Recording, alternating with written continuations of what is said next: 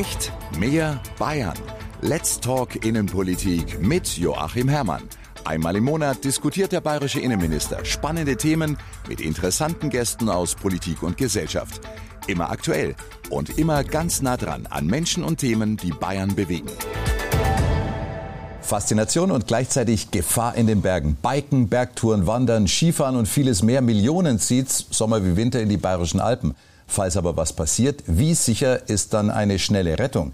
Das besprechen wir mit Helmut Weidel, dem Alpinbeauftragten der Bayerischen Polizei. Das hört sich jetzt leicht an, aber wenn jetzt eine Gruppe unterwegs ist und keiner sagt was, dann denkt sie immer, ja, der wird sich auskennen, der andere. Da einfach dann eigenverantwortlich selber für mich habe ich ein schlechtes Gefühl und so, nee, ich verzichte, auch wenn die anderen weitergehen. Mit Thomas Lopensteiner, dem Vorsitzenden der Bergwacht Bayern. Wir sind in ganz Bayern aufgestellt mit insgesamt 109 Bereitschaften, wo man natürlich auch im Bayerwald, Fichtelgebirge, Frankenjura, Rhön und Spessart unsere Bergrettungswachen haben. Und und auch hier nehmen die Einsätze zu. Mit der Alpinathletin Eva Maria Sperger, deutsche Meisterin im Ultratrail. So ein Wettkampf ist ja dann doch noch berechenbar. Es gibt eine Strecke, es gibt Wegmarkierungen, es sind Leute da, es gibt Stationen zwischendurch. Ich würde jetzt auch nicht sagen, dass so ein Wettkampf das Gefährlichste ist. Also kommt drauf an, was für einer und wo er ist, aber finde ich noch relativ berechenbar. Und mit dem bayerischen Innen- und Sportminister, mit Joachim Herrmann. Hallo, Servus. Und ich bin Roman Roll. Herzlich willkommen.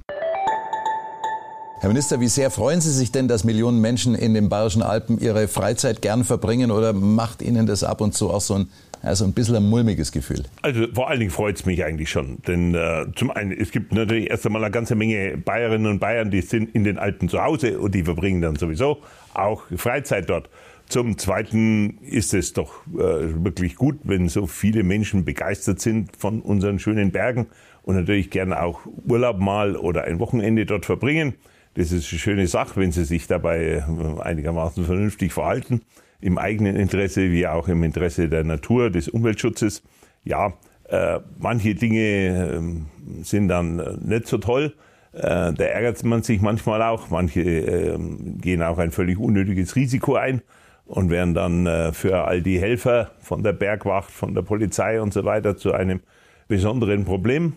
Aber im Vordergrund steht schon immer noch, wir haben einfach herrliche Berge und es ist äh, natürlich schön, wenn Menschen da gern auch ihre Freizeit verbringen. Frau Sperger, Sie verbringen nicht nur Ihre Freizeit dort, sondern für Sie sind die Berge Wettkampfgerät. Auch, ja, beides. Wie schauen Sie denn auf, ich sag mal, die normalen Urlauber, die Feriengäste, die sich auf die Berge wagen? Ja, ich bin ja auch Psychotherapeutin und das heißt, ich schaue halt auch aus der Brille oder aus der Warte drauf und finde es halt super natürlich, wenn Leute sich bewegen und so die Weite, die, die Freizeit genießen und wenn das einfach vernünftig passiert oder wenn man sich gut selber einschätzen kann, ist das ja eine super gute Sache. Diese Geschichte mit dem selber einschätzen können. Ja. Ganz ehrlich, wie viele überschätzen sich? Ja, ich glaube, es schaut halt manchmal vielleicht auch durch die sozialen Medien vorangetrieben so einfach aus. Oder die Dinge, wenn wir halt vielleicht schnell zugänglich haben, das ist ein Thema unserer Zeit, glaube ich.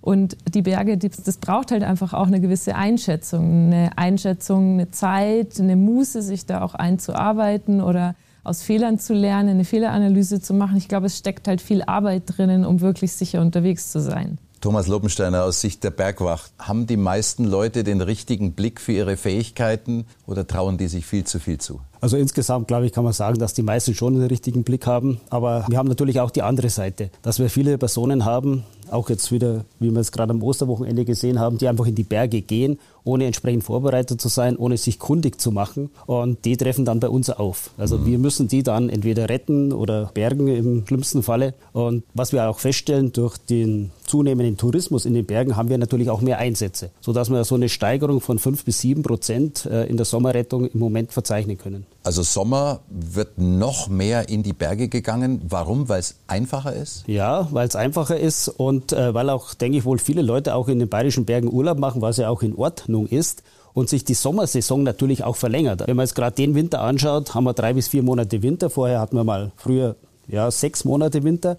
Und natürlich treten jetzt diese Sommersportarten mehr in den Vordergrund, auch im Winter. Und das bedingt natürlich auch die Einsatzzahlen. Jetzt haben wir die Bergwacht, da sagt jeder, na klar, wenn irgendwas passiert in den Bergen, da ist die Bergwacht für mich da. Äh, Alpinbeauftragte der Bayerischen Polizei, den hat man vielleicht weniger präsent. Herr Weidel, wie ist denn die Aufgabenteilung zwischen Polizei in den Bergen und Bergwacht? Also die Bergwacht ist einmal prinzipiell für die Bergrettung zuständig.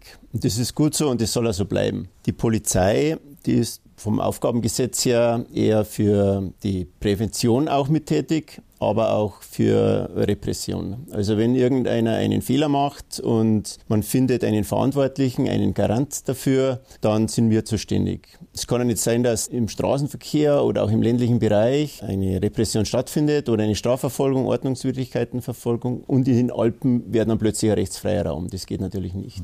Was sind das? Umweltvergehen oder wie muss man sich das vorstellen hauptsächlich? Ja, es kommen natürlich Umweltvergehen dazu, aber das ist eher weniger der Fall, sondern oft einmal ist es eine geführte Tour, wo ein, ein Tourenleiter dahinter steht, der vielleicht einen Fehler macht. Und da muss ich allerdings gleich dazu sagen, wir sind da nicht in erster Linie da, dass man den Tourenleiter verurteilt oder eine Anzeige gibt, sondern auch dem Beschädigten das Recht zukommen lässt, dass er auch zu seinem Recht kommt. Also viele meinen, jetzt kommt die Polizei, jetzt wird bestraft, aber das ist nicht so. Also wir sind auch für den Geschädigten zuständig, dass der auch zu seinem Recht kommt. Und das kann oft einmal auch im Privatrecht dann erhebliche finanzielle Auswirkungen haben. Nochmal zurück zur Bergwacht. Äh, finanzielle Auswirkungen bei Rettungen. Gerade das Osterwochenende, diesmal ist wahnsinnig viel passiert. Bei uns in Bayern, in Österreich, aber auch äh, schlimmer Lawinenabgang in Frankreich mit leider vielen Toten. Ist man da immer gut aufgestellt als Bergrettung, wenn so viele Sachen passieren? Äh, insgesamt, glaube ich, haben wir die glückliche Situation in Bayern, dass wir das alles leisten können. Äh, aber man muss schon einen Unterschied machen zwischen den Rettungen unter der Woche und am Wochenende.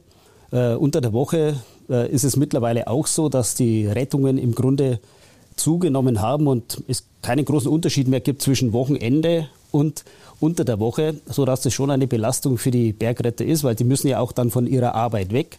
Und äh, da muss man sich, denke ich, wohl auch nochmal ganz herzlich bedanken bei den Arbeitgebern, die also auch in Bayern ihre Bergretter freigeben, damit sie eben diese Rettungen durchführen können. Also da haben wir in Bayern wirklich eine sehr glückliche Situation. Da ehren Sie, Herr Minister, auch mit doppelt engagiert, die äh, Ehrenamtlichen und natürlich die Arbeitgeberinnen und Arbeitgeber. Wie wichtig ist das aus Sicht der, der Staatsregierung, also diese Unterstützung von den Unternehmen? Eminent wichtig. Und man muss klar sagen, es gibt, glaube ich, viele Menschen, gerade die Städter, die da manchmal in den Bergen unterwegs sind, die sich dessen auch gar nicht bewusst sind, dass es Ehrenamtler sind, äh, die sie dann retten. Dass da nicht nur Haupt hauptberufliche Notfallsanitäter und dergleichen unterwegs sind, sondern dass sie von ehrenamtlich engagierten Leuten gerettet werden aus den Bergen, manchmal auch oder dramatisch mit äh, Hubschrauber-Einsatz und vielen anderen mehr. Das ist äh, ja alles nicht so selbstverständlich und in der Tat, das muss man sich vorstellen, das sind dann Leute, die ihren Arbeitsplatz verlassen, die natürlich auch viel Freizeit opfern, wo aber dann in der Tat äh, auch plötzlich im Betrieb was nicht weitergeht, weil jetzt der eine oder andere zur Bergwacht Einsatz muss und ähnliches mehr. All das äh, sich mal bewusst zu machen, was damit alles ausgelöst wird, äh, nur weil einer, Entschuldigung, wenn ich das so hart sage, so blöd war und nicht erkannt hat, wo seine eigenen Grenzen sind und da irgendwo rumstiefelt in einem hochgefährlichen Gelände und dann selber nicht mehr rausfindet oder ähnliches mehr, von schlimmeren Unglücken gar nicht zu reden. Ich glaube, es ist wichtig, dass die Bevölkerung sich dessen überhaupt bewusst wird, dass sich jeder, der in die Berge geht, sich dessen auch bewusst wird, überlegt, was er kann, was er sich selber zutrauen kann, aber was er mit seinem Einsatz, mit seiner scheinbar harmlosen Wanderung gleichzeitig immer auch risikomäßig womöglich anderen zumutet, von denen er dann gerettet äh, werden soll. Das ist schon äh, enorm. Ich kann nur sagen, herzliches Dankeschön all die, die bereit sind, diese Arbeit zu leisten, all unsere Bergwachtler und viele andere mehr. Das gilt natürlich auch für die hauptberuflichen Kollegen der Polizei, aber wohlgemerkt in der Tat auch für die, die aus dem Hintergrund das Ehrenamt unterstützen und auch für die Arbeitgeberinnen und Arbeitgeber, die Verständnis dafür haben. Vielen herzlichen Dank. Ohne die wäre das alles nicht möglich. Frau Sperger, Sie sind mit etwas über 30 so richtig zum Ultra-Trail, ich sage jetzt zu den harten Sachen gekommen. Ja. Äh, vorher natürlich auch als Bergsportlerin unterwegs, hobbymäßig. Mhm. Hat sich da für Sie etwas verändert, auch im Blick auf die Berge hinsichtlich des Sicherheitsempfindens? Was kann ich mir zutrauen? Was trauen sich andere zu? Hat man es auch im Hinterkopf, dass da Ehrenamtliche retten und man manchmal auch ganz allein ist über Stunden? Ja, also sicherlich weiß ich das wohl. Also ich kenne einfach ein paar Bergwachtler, da weiß ich, dass, dass das ein Ehrenamt ist und da ist man natürlich total dankbar, dass man das irgendwo auch im Hintergrund hat und weiß. Und ja, ich glaube, mit jedem Mal, wo man in den Bergen ist, lernt man mehr dazu. Also ich bin so oft am Berg, ich lerne jedes Mal mich selber einschätzen, wie lang bin ich unterwegs. Am Anfang habe ich mich manchmal um vier Stunden verschätzt, ja, dass ich einfach einen Lauf geplant habe und vier Stunden später als gedacht ankommen bin.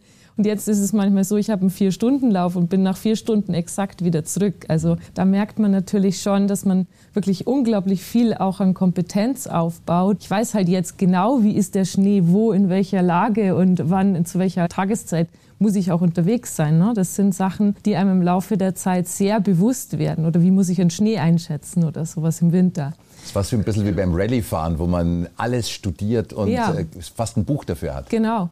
Und ich glaube, manchmal ist es nur, man schaut so drauf und sieht ein Risiko. Zum Beispiel Toni Palzer, Sie kennen ihn natürlich gut, gell? der früher einer der besten ähm, ja, Skibergsteiger war und jetzt hat Giro d'Italia mitfährt, hat ein bisschen den Sport gewechselt. Der ist halt in Watzmann drei Stunden gelaufen. Ja, das ist eine Tour, wo andere auf zwei Tage machen. Und man sieht es und denkt sich, boah, was für ein Risiko. Aber ich meine, der ist halt eigentlich wie so ein man könnte es fast mit Zirkus vergleichen, ja, weil es wird der, jemand, der auf dem Seil rumtanzt, der wird das wahrscheinlich über Jahrzehnte einfach gemacht haben und weiß genau, was er tut. Und so ist es halt da auch. Ne? Das ist einfach über Jahre entstandene totale Kompetenz. Und das weiß ich halt nicht, ob das allen immer so bewusst ist oder ob man halt auch ja, man muss ja auch immer mehr tun, um Beachtung zu kriegen. Ich meine, früher Marathon gelaufen ist ja Wahnsinn und jetzt muss man schon, was weiß ich, was machen, um überhaupt noch aufzufallen. Und das verleitet halt vielleicht über die eigenen Grenzen drüber zu gehen. Man treibt sich selber drüber, man wird drüber getrieben über die eigenen Grenzen, aber man ist doch auch beim Training oft allein, oder? Sicher, klar, natürlich. Genau deshalb ist es ja so wichtig, dass man sich einschätzen kann. Und ich glaube, es ist für einen auch gut, wenn man mal in Situationen drin ist, wo man weiß, da kommt keiner mehr. Also zum Beispiel, wenn man jetzt auf dem Mont Blanc unterwegs ist und es ist halt einfach Sturm und Kälte, dann weiß man, da fliegt auch kein Hubschrauber und da kommt auch kein Bergwachtler jetzt mal schnell daher, sondern ich muss halt genau exakt wissen, was ich mache, weil da komme ich nicht raus. Also da wird mich keiner mehr rausholen. Und ich glaube, umso mehr übernimmt man dann auch die Verantwortung. Und was ich aber beobachte, also ich bin einfach viel auch bei Wettkämpfen oder schaue mir Wettkämpfe im Ausland an und schaue zum Beispiel, wie wird jetzt ein deutscher Zugspitzlauf vorbereitet. Ja, das ist wirklich, was man da an Ausrüstung dabei haben muss und was da einfach auch für Fürsorge betrieben wird für die Sportler, die sich da anmelden. Und wenn ich jetzt mal nach Frankreich schaue, da ist ein Skibergsteiger-Wettkampf im Winter bei minus 30 Grad und keiner Sicht am Gletscher. Und da ist einfach viel mehr Verantwortung beim Athleten. Da wird keiner denken, dass irgendwer eine Verantwortung für einen übernimmt. Also ich glaube, wir sind vielleicht in Deutschland auch ein bisschen verwöhnt, dass einfach so viel Verantwortung abgenommen wird. Heute war ich an der Isar beim Laufen, ja, da waren immer so auf den Trails ein paar Äste und heute war der Schotter drüber, war so ein Schotter drüber gemacht, wo ich mir denke, das gibt's doch nicht. Wir sind jetzt, das ist doch ein Wald eigentlich, jetzt werden da die Äste eigentlich geebnet. Und ich glaube, das bringt uns halt auch bei, jemand anders ist da, ich kann mich auf jemanden verlassen oder jemand denkt für mich mit. Und das ist halt gefährlich, glaube ich. Also eigentlich sind wir besser aufgestellt als alle anderen, aber macht uns das zu Vollkasko Denkern? In bestimmten Bereichen ja. Es gibt durchaus Menschen, die so denken. Ja, und äh, das haben wir jetzt gerade am Osterwochenende erlebt, jetzt am Hochkalter oder auch äh, Jubiläumsgrad äh, oberhalb von äh, Garmisch-Partenkirchen. Es gibt diese Menschen und äh, vielleicht überschätzen sich die auch, vor allem auch, wenn man jetzt die Situation im Moment anschaut unten Frühling und oben am Berg noch Schnee, mit dem keiner rechnet, weil man einfach keine Erfahrung hat. Und dann passieren so eine Geschichten. Und ich denke, das wichtigste Wort, ähm, das jetzt schon ein paar Mal gefallen ist, ist das Wort Verantwortung. Wenn wir uns diesen Lebensraum äh, Alpen erhalten wollen, also ihn schützen wollen, dann müssen wir alle Verantwortung übernehmen. Und zwar in vielfältiger Art und Weise. Und da müssen wir uns, denke ich, wohl auch in Zukunft Konzepte überlegen. Das geht schon los mit der Mobilität. Wie komme ich in die Alpen rein? Wie bereite ich mich vor? Möglicherweise muss ich zum Alpenverein gehen oder ich nehme einen Bergführer und so weiter weiter. Ich glaube, da ist schon sehr viel Sorglosigkeit bei manchen Menschen dabei. Wir haben gesagt, es geht ja ganz einfach auf die Berge hoch, weil so viele hochgehen, aber im Grunde ist es nicht so. Das ist immer ein Gefahrenraum und es kann immer etwas passieren und äh, das unterschätzen halt viele. Was ist denn Ihr größtes Kopfschüttelerlebnis gewesen? Mein größtes Kopfschüttelerlebnis. Nicht nur aus polizeilicher Sicht, ja. sondern auch, ich sag mal, als, als Bergfreund. Also wie leichtsinnig manche umgehen, gerade im Winter auch mit der Lawinensituation. Also wir haben, wenn ich oft einmal unterwegs bin und ich sehe manche Hänge, die sehr steil sind, die genau diese Hangexposition haben, die im Lawinenlagebericht explizit auch noch beschrieben werden, als gefährlich eingestuft werden und da gehen Spuren runter. Das kann ich oft nicht verstehen. Und dann, selbst wenn man die dann wieder trifft oder was und man kommt ins Gespräch, dann kommt man drauf, dass die eigentlich keine Ahnung hat Der weiß jetzt nicht, wenn man gezielte Fragen stellt, wie hat die Schneedecke ausgeschaut? Keine Ahnung. War da der Haarsteckel dort? Weiß er nicht. Wenn man aber normal fragt, kennst du dich aus mit Lawinenkunden, dann kriegst du meistens Ja. Aber dieses Fachwissen, das fehlt den meisten. Und diese Es wird schon gut gehen Mentalität, die haben doch viele oder nicht das Bewusstsein, wie gefährlich sie leben dann. Und da muss ich oft schon den Kopf schütteln dann. Dann gibt es allerdings wieder Situationen, da habe ich ein Lächeln, weil wenn man sie auskennt, kann man mehr schöne Hänge fahren, die halt dann andere vielleicht nicht fahren. Das ist dann wieder das schöne Erlebnis. Aber vielleicht zu den vorherigen Themen. Also man stellt schon auch fest, dass die Mentalität, und da kannst du mir du recht geben, wenn was ist, wenn ich nicht mehr weiterkomme, ja, in einer Viertelstunde holt mir eh die Bergwacht. Mit der Hubschrauber kein Problem. Und mit der Mentalität ist das sehr gefährlich. Und die, glaube ich, die nimmt ein bisschen zu. Ich weiß nicht, das wirst du auch vielleicht feststellen. Also viele verlassen sich zu sehr auf die Bergrettung dann und mir wird schon geholfen. Und dass es aber auch oft nicht möglich ist, dass ein Hubschrauber fliegen kann, dass sich das Wetter innerhalb von kurzer Zeit ändern kann. Also das wird oft da ausgeblendet schon. Und ganz wichtig, diese Tourenplanung. Also Tourenplanung ist eigentlich das A und O. Wir haben Unfälle, da kann man das in der Tourenplanung schon feststellen. Gerade jetzt im Frühjahr kommen wieder die Unfälle, wo auf, auf Wanderwege Hüttenzustege noch Altschneereste liegen am Weg. Und die sind halt einfach gefroren in der Früh. Und wenn man drüber geht, dass man ausrutscht, vielleicht mit einem schlechten Schuhwerk, ist vorprogrammiert. Die rutschen dann halt einfach aus und der Verzicht ist dann nicht da. Okay, jetzt ist 20 Meter, vorher ist kein Schnee, nachher ist kein Schnee, aber diese 20 Meter steile Rinne, da geht normal der Wanderweg, aber da ist jetzt Altschnee, gefroren. Da dreht keiner um die wenigsten. Ja, das geht schon, das probieren wir. Und dann passieren halt die Unfälle. Und das ist das Leichtsinnige dann oft einmal. Früher war es am Berg was für Experten. Jetzt hat man den Eindruck, es ist für jeden. Es ist wie ein Freizeitpark. Richtig. Kriegt man das nochmal zurückgedreht? Kriegt man die Menschen sensibilisiert oder ist es aussichtslos? Ich denke, äh, man bekommt es nicht mehr zurückgedreht. Aber was wichtig ist, äh, dass man bestimmte Lenkungsmaßnahmen im Gebirge versucht nach vorne zu bringen. Das ist natürlich schwierig. wir haben viele Leute im Gebirge und es ist ja auch gut so, dass sie den Naturraum äh, nutzen. Ja, aber das, was jetzt schon ein paar Mal angesprochen worden ist, die Bergwacht versucht natürlich jeden, der in einer Notlage ist, zu retten. Aber es gibt natürlich auch Grenzen immer dann, wenn der Bergretter selbst in große Gefahr gerät. Und, die Situation gab es auch schon oft. Diese ne? Gefahr gab es äh, erst letztes Jahr am Hochkalter, wo man bei Schneesturm den jungen Mann da retten wollte. Letztendlich ist es gescheitert. Aber äh, die, die Problematik da dahinter ist ganz einfach, als Einsatzleiter habe ich eine sehr große Verantwortung auch für meine Rettungskräfte. Und da gibt es natürlich auch Grenzen. Wenn man jetzt sagt, die Bergwacht, die rettet jeden, klar, wir versuchen jeden zu retten, aber manchmal kommen wir auch selbst an die Grenzen, immer dann, wenn es um unser eigenes Leben geht. Obwohl wir, und das muss man schon sagen, natürlich auch, was die Gefährdung angeht, schon auch an die Grenzen gehen, um einen Menschen zu retten. Und an die Grenzen können Sie nur deswegen gehen, weil Sie natürlich top ausgebildet sind. Äh, Freistaat äh, stellt auch Unterstützung, Ausbildungsmöglichkeiten zur Verfügung, Ausbildungszentren. Herr Minister, wie sieht da die Verteilung aus? Was macht äh, das Land Bayern? Das sind jetzt äh, aktuell 21, 22, 2023 insgesamt über 8 Millionen Euro, die wir in die Ausstattung der Bergwache stecken, über die Jahre hinweg bei Beschaffung von Kraftfahrzeugen oder auch von Booten, von der ganzen Ausstattung, die die Bergwacht brauchte, bis hin zur Höhlenrettung, weil wir damals ja auch den dramatischen äh, Fall hatten und, und, und. Äh, das ist das, was wir mit äh, Steuergeldern entsprechend finanzieren können. Und das andere ist natürlich in der Tat dieses große Bergwachtzentrum in Bad Tölze, was die Bergwacht selbst kreiert hat, was aber nur realisiert werden konnte, weil da zunächst mal beim ursprünglichen Bau wirklich sehr viele zusammengeholfen haben auf Bundesebene. Wir von Seiten des Freistaats Bayern äh, auch Umweltmittel da noch reingegeben wurden. Das war schon ein äh, Riesending und es ist seither ständig weiter ausgebaut worden. Jetzt steht schon die nächste Ausbaumaßnahme wieder an, wo sich der Freistaat Bayern sicherlich entsprechend auch wieder engagieren wird. Denn äh, da wird ja vor allen Dingen gemeinsam geübt. Die Bergwacht übt dort Dort wird aber auch die Zusammenarbeit zum Beispiel mit der Polizei geübt. Da wird die Zusammenarbeit mit den Hubschraubern geübt, mit dem Rettungshubschrauber, aber auch mit den Hubschraubern der bayerischen Polizei, die ja auch mit der Bergwacht zusammen, auch übrigens bei der Wasserrettung mit der Wasserwacht zusammen und so weiter entsprechend äh, im Einsatz sind. Und das muss geübt werden, weil gerade in so dramatischen Lagen, da muss jede Bewegung, jeder Handgriff muss sitzen. Da darf man gar nicht mehr lang drüber reden müssen, sondern das muss in Fleisch und Blut übergegangen sein. Da geht es äh, um die Rettung von Menschenleben, aber gleichzeitig immer auch um das Überleben der Einsatzkräfte. Und darum müssen die sich zu 100 Prozent aufeinander verlassen können. Und äh, dieses Bergwachtzentrum, was wir da in Bad Tölz geschaffen haben, äh, das ist äh, immer noch bundesweit einmalig, das ist fast europaweit einmalig. Das ist phänomenal. Da kommen inzwischen auch äh, Männer und Frauen aus anderen Ländern überall auch mit zum Üben her. Es wird inzwischen von der Bundeswehr mitgenutzt, es wird von den Feuerwehren mitgenutzt und, und, und.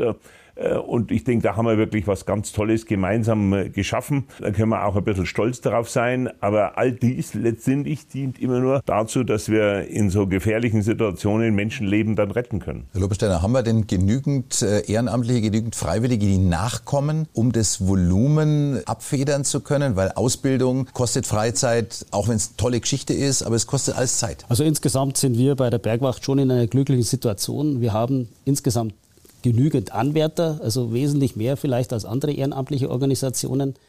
Äh, aber ist natürlich sehr äh, regional und lokal unterschiedlich.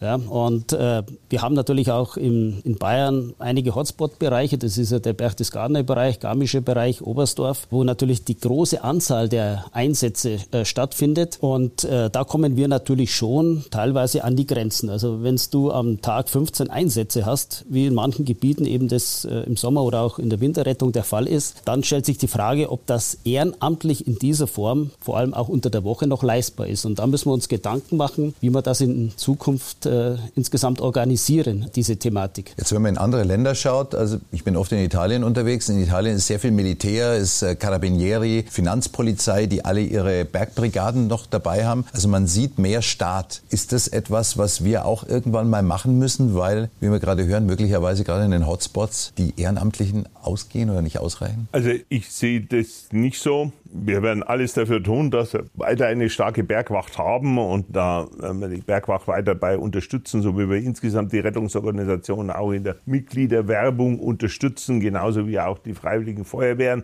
Es sind ja insgesamt äh, in Bayern über 400.000 Männer und Frauen, die in den verschiedenen Rettungsorganisationen, Feuerwehren und sonst was aktiv sind. Das ist schon nach wie vor phänomenal. Das ist auch bundesweit einmalig. Niemand hat so viele Helferinnen und Helfer. Und äh, wir müssen da einfach immer immer weiter dafür werben. Wir können ja einfach sagen, ja, irgendwann werden es zu wenig und so weiter. Wir haben ja im hauptamtlichen Bereich auch eher aus demografischen Gründen äh, manche Nachwuchsprobleme. Also da soll keiner meinen, wenn man das in den hauptamtlichen Bereich verlagert, dann wird es wesentlich einfacher werden.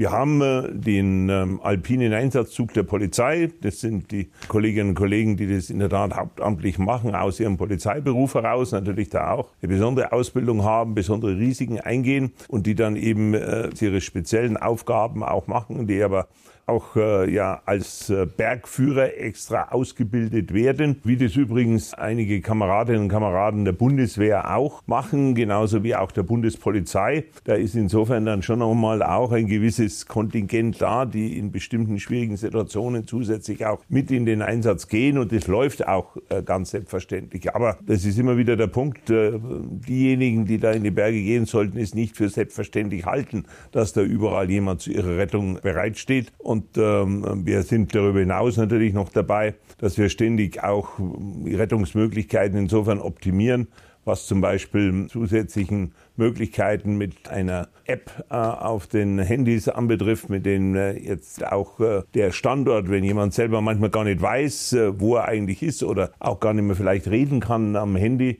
wo jemand ganz genau geortet werden kann. Ein, etwas, was wir als gemeinsames Projekt im Alpenraum hier von Bayern mit äh, Österreich äh, und Südtirol äh, entwickelt haben und worauf sich jetzt entsprechend auch äh, Leute, die in den Bergen unterwegs sind, äh, ein bisschen verlassen können, wenn sie dann wirklich äh, unerwartet in Not geraten, dass sie damit auf jeden Fall A, ein Alarmsignal auslösen können und B, damit genau geortet werden können. Also wir versuchen ständig auch in enger Zusammenarbeit das weiterzuentwickeln, um die Hilfsmöglichkeiten weiter zu verbessern. Wir wollen ja möglichst niemand im Stich lassen. Frau Sperger lächelt und nickt. Wie wichtig ist die Entwicklung?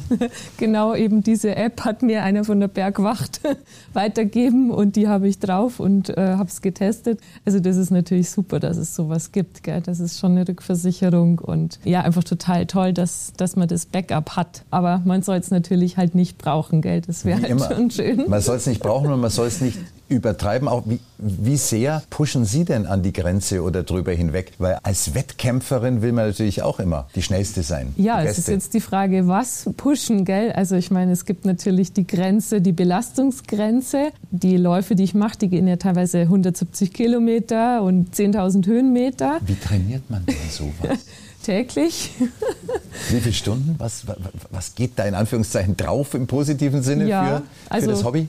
Wahrscheinlich so jetzt eine normale Woche habe ich 12, 15 Stunden Training und das kann aber schon an die 20 Stunden auch rangehen oder ist mal vielleicht ein 7-Stunden-Lauf oder ich laufe mal viermal in der Woche 50 Kilometer oder so, im Ex also wenn es jetzt eine intensive Sache ist. Also das ist äh, vorbereitet und hoffentlich sehr, sehr gut vorbereitet. Und also wenn man da von Grenze redet, dann ist es ja doch auch wieder, also es schaut so, so grenzwertig aus und Leute fragen mich ja, wie, wie ist es mit den Knien oder wie ist das? Aber Wollte ich auch gerade fragen. Genau, eben nichts. Also das ist ja das, das Thema. Das ist ja einfach Schritt für Schritt für Schritt. Das ist ein unfassbar langer Prozess, bis man dorthin kommt, wo man sich selber genau einschätzen kann. Ich weiß genau, was ich schaffen kann und was ich aber nicht mehr schaffen kann kann. Ich war sicherlich auch schon in Situationen drinnen, wo ich gesagt habe, uh, im Nachhinein, na, das war mir jetzt ein Ticken zu gefährlich. Und dann muss man halt auch wirklich schaffen, so ehrlich zu sein und sich selber einzugestehen, was war denn jetzt eigentlich der Grund dafür? Also was habe ich denn jetzt da unterschätzt? Also dass man eigentlich auch sich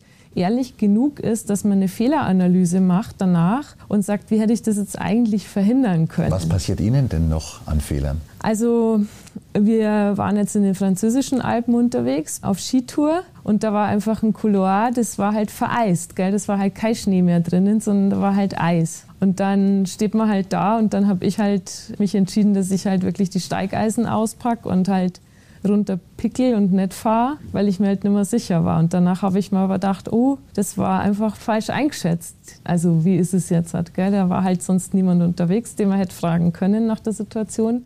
Und dann war es halt ein bisschen zu gefährlich. Und ja, aber das ist dann halt genau so eine Situation gewesen, wo ich mir danach gedacht habe, wie hätte ich es jetzt eigentlich verhindern können? Was hätte ich machen müssen oder wie hätte ich es gar nicht machen können oder hätte ich mich besser vorbereiten können auf die Situation? Wie sehr hilft Ihnen da Ihre psychologische Ausbildung? Oh, sehr. Natürlich. Einfach in dem Moment, gell, wenn die Angst da ist, also Angst ist einfach ein ganz schlechter Berater und ähm, wirklich so problemlösend vorzugehen, zu sagen, jetzt hat hier, bringt ja nichts, wenn ich jetzt einfach reinfahre und, und, und irgendwie versuche durchzukommen oder sitzen bleibe und die Bergrettung anrufe, sondern halt jetzt mal ruhig sitzen bleiben, alles sichern, die Skier so, dass die nicht runterrutschen oder so, das wäre auch blöd, gell?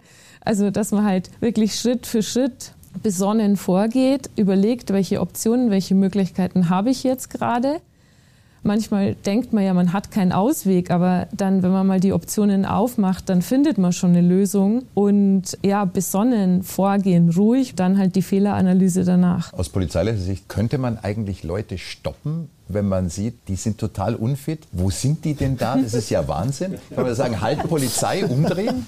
Ja, das ist ein leidiges Thema. Ja. Bin ich schon öfter gefragt worden auch. Ja, es ist schwierig zu beantworten.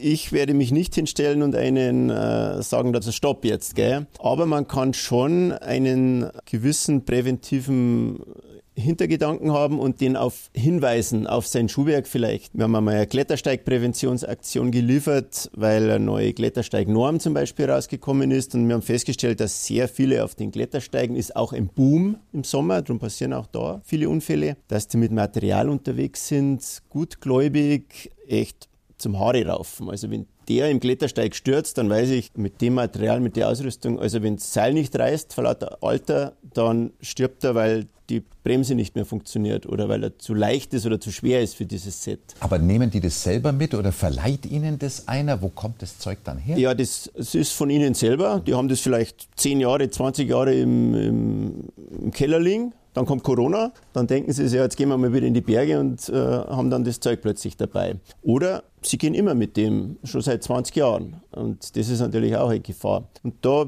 werde ich dann schon irgendwas sagen. Genauso wie in der Kletterhalle, Kletterunfälle in der Kletterhalle, wenn einer falsch sichert. Die Wegschaumentalität wäre auch falsch, würde ich sagen. Aber wenn einer jetzt sagt, ich möchte die Watzmann Ostwand gehen zum Beispiel im Winter und der hat das entsprechende Equipment und geht dahin, dann frage ich den nicht aus, bist du dem gewachsen oder sonst was. Also die Eigenverantwortung soll schon noch an erster Stelle stehen von jedem und man muss man sich verlassen, dass einer Schritt für Schritt das erlernt hat, das Bergsteigen. Das ist ein Thema, das immer mehr in den Hintergrund äh, gerät, finde ich jetzt einmal. Man sieht Bilder auf Social Media und so und wie toll das ist und das Bild möchte ich jetzt auch posten und dann mache ich halt im Winter diesen Jubiläumsgrad, haben wir jetzt drei Einsätze gehabt in dem Jahr schon und dann äh, ist es auf dem Führer eine leichte Tour und dann ist plötzlich vereist. Oder es kommt der Wind dazu. Also kann man jetzt nicht mehr eine leichte Klettertour, wenn Schnee oben liegt und die Wetterverhältnisse nicht passen, dann ist der vielleicht unmöglich zu gehen oder man braucht Steigeisen. Und da ist die Tourenplanung wieder gefragt und, und das langsam Erlernen, wie gehe ich um mit der Natur.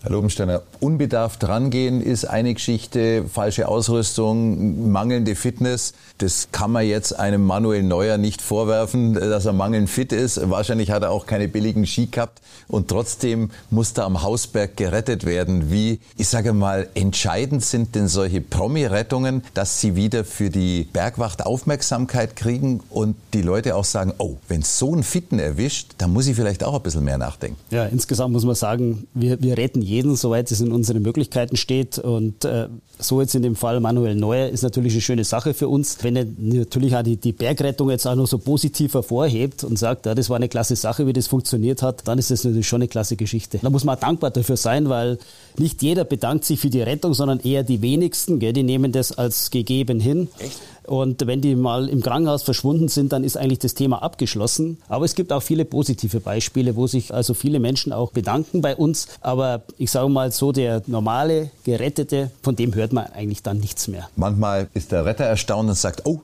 ein Promi, Manuel Neuer. Manchmal ist aber auch der Gerettete erstaunt und sagt, oh, Laura Dahlmeier. Wie, wie, wie, entscheidend ist es denn, dass auch Prominente solche Gesichter in der Bergwacht sind? Ich denke, das ist schon auch ganz wichtig, dass wir äh, solche Persönlichkeiten äh, bei uns haben. Das bringt in, uns insgesamt auch weiter. Und ist ja schön, wenn jemand Leistungssport gemacht hat und dann äh, sich in der Bergwacht engagiert und jetzt auch noch Bergführerin ist das ist natürlich eine klasse Geschichte. Das kann man ja nur unterstützen. Herr Minister, Sie sind jetzt zuständig für sicherheitsrelevante Ehrenamt und für den Sport. Wie wichtig ist es für Sie, dass solche Gesichter wie zum Beispiel die Laura Dahlmeier ehrenamtlich aktiv sind? Ja, natürlich ist das wichtig. Gut, dass wir Vorbilder haben, weil wir wissen, viele Menschen betätigen sich sportlich nur, weil sie eben auch Vorbilder haben und sagen, ja, genau, und das gefällt mir auch und das mache ich jetzt auch einmal. Wie gesagt, man kann dann nicht gleich das Gleiche machen wie der Spitzensportler. Das sollte man sich gut überlegen.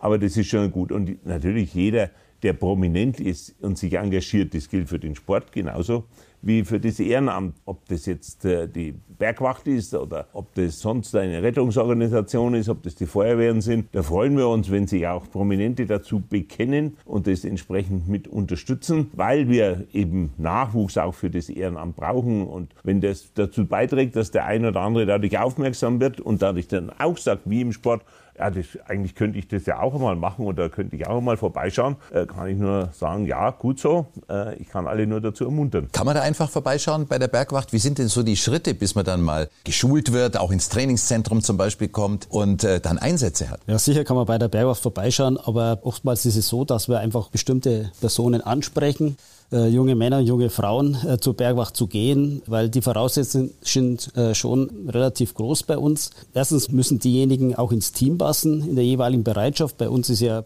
die kleinste Einheit äh, die Bereitschaft, die die Rettung macht, also die Basis der Bergwacht Bayern. Und dann geht natürlich eine langwierige Ausbildung seinen Weg. Also äh, es geht los mit äh, Eignungstests Sommer und Winter. Wenn er die bestanden hat oder diejenige, dann geht es erst in die Ausbildung und die dauert dann zwei bis drei Jahre. Die ist sehr vielfältig und anstrengend und man muss auch sehr viel Zeit investieren. Da muss man dann schon großen Respekt haben vor diesen jungen Menschen, die sich dann neben den vielen Hobbys, die ja nebenher noch laufen oder Familie, dass sie sich dem stellen. Also es machen Leute mit einer echten Passion für die Berge. Ja, das muss auf jeden Fall dabei sein. Ja. Wobei man schon dazu sagen machen, also übrigens, wir reden jetzt heute vor allen Dingen über die Alpen, aber Bergwach gibt es, nachdem ich in Franken zu Hause bin, darf ich das schon mal sagen, Bergwach gibt es auch zum Beispiel für die fränkische Schweiz, gibt es auch in der Rhön und im Fichtelgebirge und im Bayerischen Wald.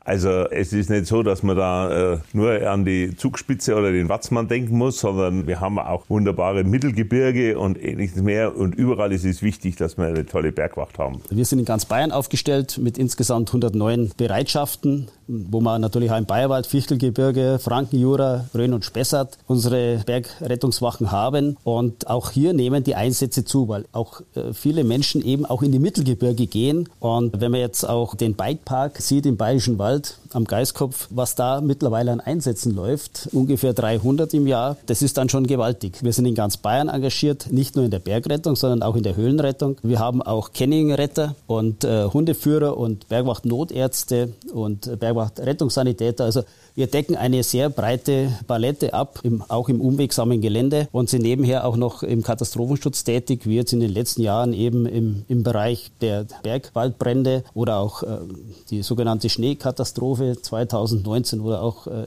im Bereich der großen Fluten, Starkregenereignisse und so weiter. Äh, da ist die Bergwacht auch immer mit engagiert. Und bei Ultratrails zum und, Beispiel und bei, im Bayerischen genau, Wald. Da genau, Betreuung von Veranstaltungen, genau, da sind wir natürlich auch dabei. Also Ultratrails Trails, äh, wenn jetzt jemand sagt, Mensch, wie tastet man sich an sowas eigentlich ran? Wann kam bei Ihnen so diese Initialzündung, das traue ich mir zu. Und was war dann der erste Schritt? Also ich weiß gar nicht, ob das so gut ist, wenn ich das erzähle, weil ich habe mich einfach angemeldet und habe es gemacht. Ich war relativ unbedarft, aber ich war davor halt wahnsinnig viel am Berg unterwegs. Also und ganz ähm, wahrscheinlich sehr fit, einfach auch vom Rennradfahren und Skitouren und halt überhaupt alles Mögliche in den Bergen. Viel am Berg einfach unterwegs gewesen. So Straßenlauf habe ich nie gemacht. Ich habe einen 10 Kilometer Lauf auf der Straße, so den ich vorweisen kann und sonst nichts. Und dann habe ich mich halt angemeldet. Schien mir logisch. Und nie Angst gehabt?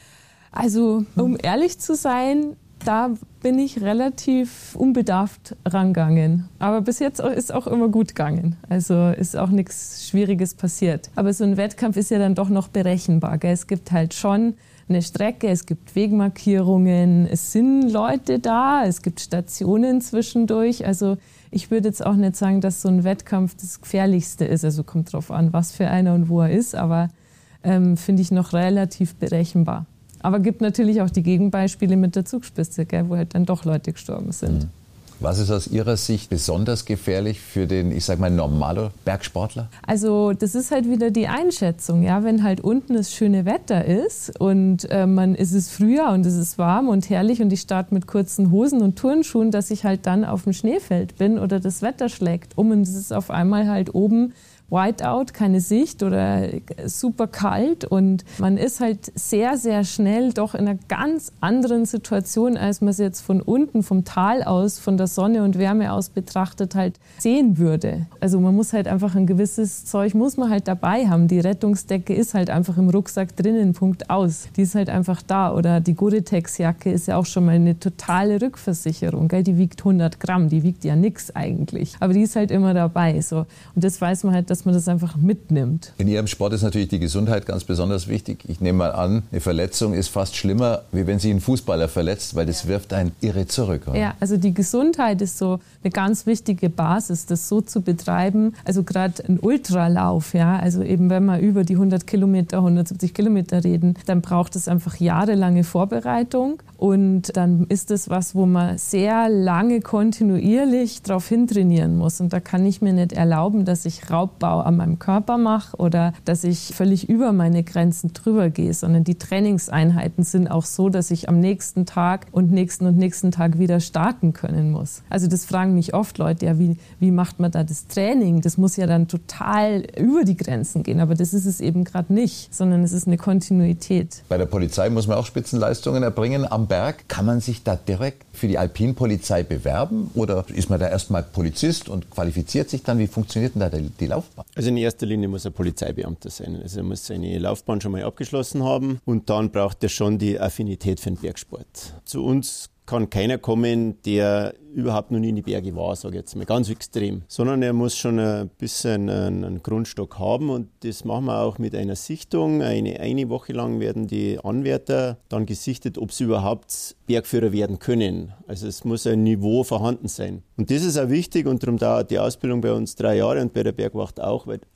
die Fürsorge des Dienstherrn steht da dahinter. Ich kann nicht einen dann in den Hubschrauber einsteigen lassen, irgendwo hinfliegen, wo dann plötzlich winterliche Verhältnisse sind und den dann so, und jetzt hilft der Bergwacht oder mal zusammen. Geht nicht. Der wäre überfordert. Also er braucht eine Ausbildung. Und es gibt da nicht bloß Bergführer, sondern also Unterstützungskräfte, die sind jetzt Kollegen, die jetzt nicht das Niveau haben, aber die können zumindest bei Vermissten suchen oder anderweitige Einsätze mit unterstützen. Und Sie haben Nordbayern angesprochen. Da haben wir natürlich auch Kräfte von uns, die auch keine Bergführerausbildung haben, aber halt diese Bedarfssachen mit Klettersteig gibt es auch, Höhenglückklettersteig in der Fränkischen oder auch diese Mittelgebirgsfelsen oder das Hallenklettern, das Pumde auch, dass die da unterstützen oder auch die Unfälle aufnehmen können. Jetzt kommen wir schon zu unserer Schlussrunde. Wünsche an die Bergsportlerinnen, Bergsportler und alle Touristen, die Richtung Berg unterwegs sind von der Bergwacht? Ja, ich denke, äh, ganz wichtig ist, dass man einfach seine Verantwortung sieht, dass man sich gut vorbereitet, dass man die entsprechende Ausrüstung hat, dass man auch den Rat einholt von Experten und dass man, dass nicht alles möglich sein muss, was möglich sein kann. Das Wichtigste ist, dass die Menschen in die Berge gehen, aber wir müssen diesen Naturraum schützen, alle gemeinsam und dazu gehört auch die Verantwortung dazu, jedes Einzelnen. Und wenn wir in diese Richtung uns alle besinnen, dann steht dem Bergsport oder auch dem Bergwandern, was ja die meisten tun, nichts mehr im Wege. Und wenn es dann doch mal schief geht, dann steht die Bergwacht Bayern bereit, um zu unterstützen und im Zweifelsfall auch zu retten. Wie viele Kontakte haben Sie mit den normalen Wanderern, mit normalen Bergläufern, die jetzt nicht Ultra-Trails laufen? naja, manchmal viel, weil man vielleicht am Bergintervall dreimal an denselben Leuten vorbeiläuft. Man kennt sich dann schon. Servus.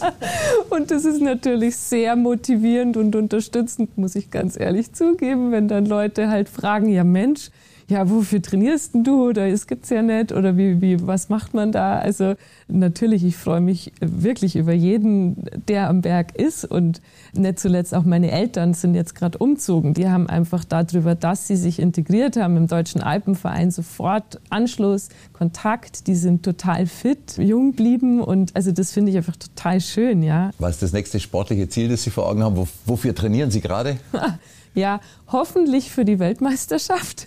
Da kriege ich jetzt Mitte des Monats, Ende des Monats Bescheid, ob ich tatsächlich eine Nominierung kriege. Also Daumen drücken, dass das wirklich klappt. Und ansonsten ist es dieses Jahr ein Lauf auf La Réunion, also Diagonal du Fou, also die Diagonale der Verrückten heißt Und das wird auch wiederum so mit 170 Kilometern. Ein bisschen größere Sache. Es ist ja nicht nur verrückt, geil, sondern es sieht halt nach außen so aus, aber es ist tatsächlich sehr, sehr, sehr viel, was sehr rational geplant ist. Also ich glaube, das muss man schon auch so sagen. Die Polizei trifft wenige, die da rational planen, wahrscheinlich, wenn sie im Einsatz sind. Was sind Ihre Wünsche, Ihre Tipps? Wichtig wäre mir eine eigenverantwortliche Tourenplanung, nicht verlassen auf irgendwelche Social-Media-Auftritte. Und dann wäre vielleicht noch der Verzicht einmal. Einfach einmal auf was verzichten können, auf vielleicht den Gipfelhang verzichten können. Einfach, wenn es einmal einer gemacht hat, dass er auf was verzichtet im, im, Alpinismus, dann macht das vielleicht ein zweites Mal wieder. Und der Verzicht, das ist, hört sich jetzt leicht an, aber wenn jetzt eine Gruppe unterwegs ist und keiner sagt was, dann denkt sie immer, ja, der wird sich auskennen, der andere. Mhm. Und, und da einfach dann eigenverantwortlich selber für mich, wo bin ich, was mache ich gerade, habe ich ein schlechtes Gefühl und so. Nee, ich verzichte, auch wenn die anderen weitergehen. Das wäre vielleicht so mein, mein Wunsch auch. Welche Wünsche haben Sie an die Bergsportler, Sommer wie Winter, Herr Minister? Ich freue mich, wenn wirklich viele Menschen in unserem Land die Berge lieben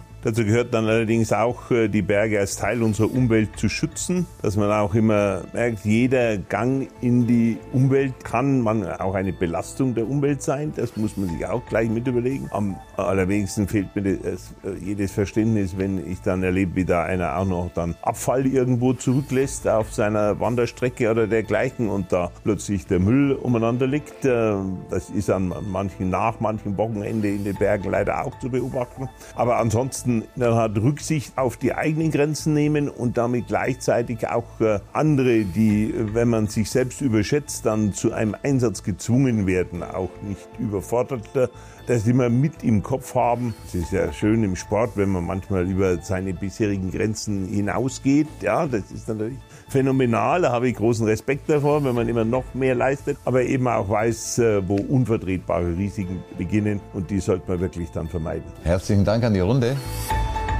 Das war Let's Talk Innenpolitik mit Joachim Herrmann. Thema Faszination und Gefahr in den Bergen mit der Diplompsychologin und Ultra-Trail-Weltspitzenläuferin Eva Maria Sperger, mit Helmut Weidel, dem Alpinbeauftragten der Bayerischen Polizei und mit Thomas Lobensteiner, dem Vorsitzenden der Bergwacht Bayern. Vielen herzlichen Dank an die Runde.